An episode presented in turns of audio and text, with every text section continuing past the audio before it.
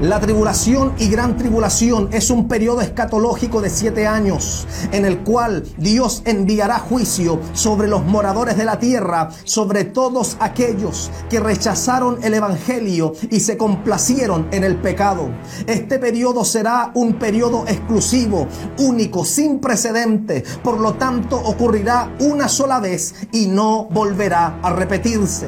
Jesucristo habló sobre este periodo en Mateo capítulo 20 verso 21, y dijo, porque habrá entonces gran tribulación, cual no la ha habido desde el principio del mundo hasta ahora, ni la habrá con estas palabras Jesucristo nos está diciendo que este periodo será tan terrible que ni siquiera podrá compararse con los eventos de juicio que experimentó la humanidad en el principio. Es decir, que este periodo será tan terrible que no será comparable con el juicio del diluvio, en donde toda la humanidad pecadora pereció anegada en agua bajo el juicio de Dios. Tampoco será comparable con el juicio a Sodoma y Gomorra, en donde Dios hizo llover fuego y azufre del cielo sobre aquellas ciudades para extirpar el pecado y la perversión de la tierra. Por esta causa, cuando Jeremías recibe la revelación sobre este periodo, el profeta lanza un grito de angustia en Jeremías capítulo 30, verso 7, y dice, cuán grande es aquel día, tanto que no hay otro semejante a él, tiempo de angustia para Jacob, pero de ella será librado. Con estas palabras Jeremías nos está diciendo dos cosas. Número uno, Jeremías está viendo un periodo de tribulación y angustia tan grande que Jeremías no tiene la capacidad de comparar ese tiempo con ningún otro. Número dos, Jeremías está viendo que en medio de los juicios, de la tribulación y gran tribulación, Jacob será librado. ¿Y sabes quién es Jacob en la Biblia? Jacob es Israel. Por lo tanto, Jeremías nos está diciendo que en medio de los juicios, de la tribulación y gran tribulación, Dios extenderá su misericordia de manera exclusiva sobre Israel. ¿Y sabes por qué Dios extenderá su misericordia de manera exclusiva sobre Israel?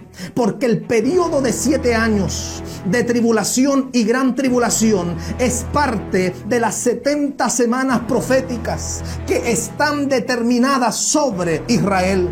Y estas 70 semanas proféticas le fueron reveladas al profeta Daniel. Y eso está escrito en Daniel capítulo 9, verso 24, en donde el ángel Gabriel le dice a Daniel, 70 semanas están determinadas sobre tu pueblo y sobre tu santa ciudad.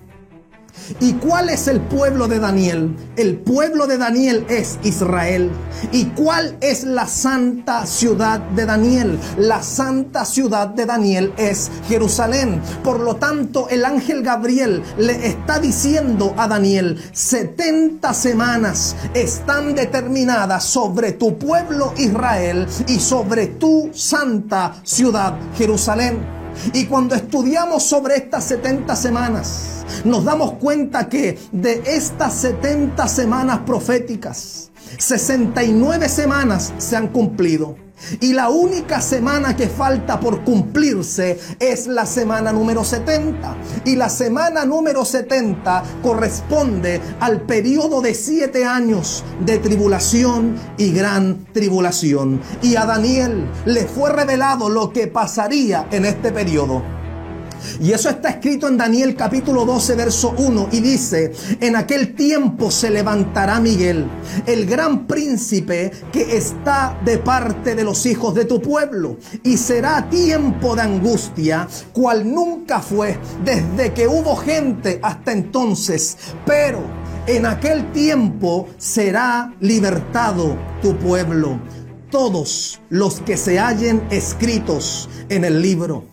Ahora la pregunta es, ¿cuándo se activará la semana 70?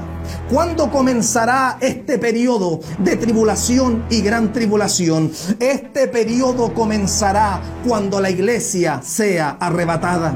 Es decir, que cuando la iglesia sea sacada de esta tierra, se activará la semana 70 y comenzarán los siete años de tribulación y gran tribulación. Pero la Biblia dice que en medio de ese periodo Dios extenderá su misericordia de manera exclusiva sobre Israel.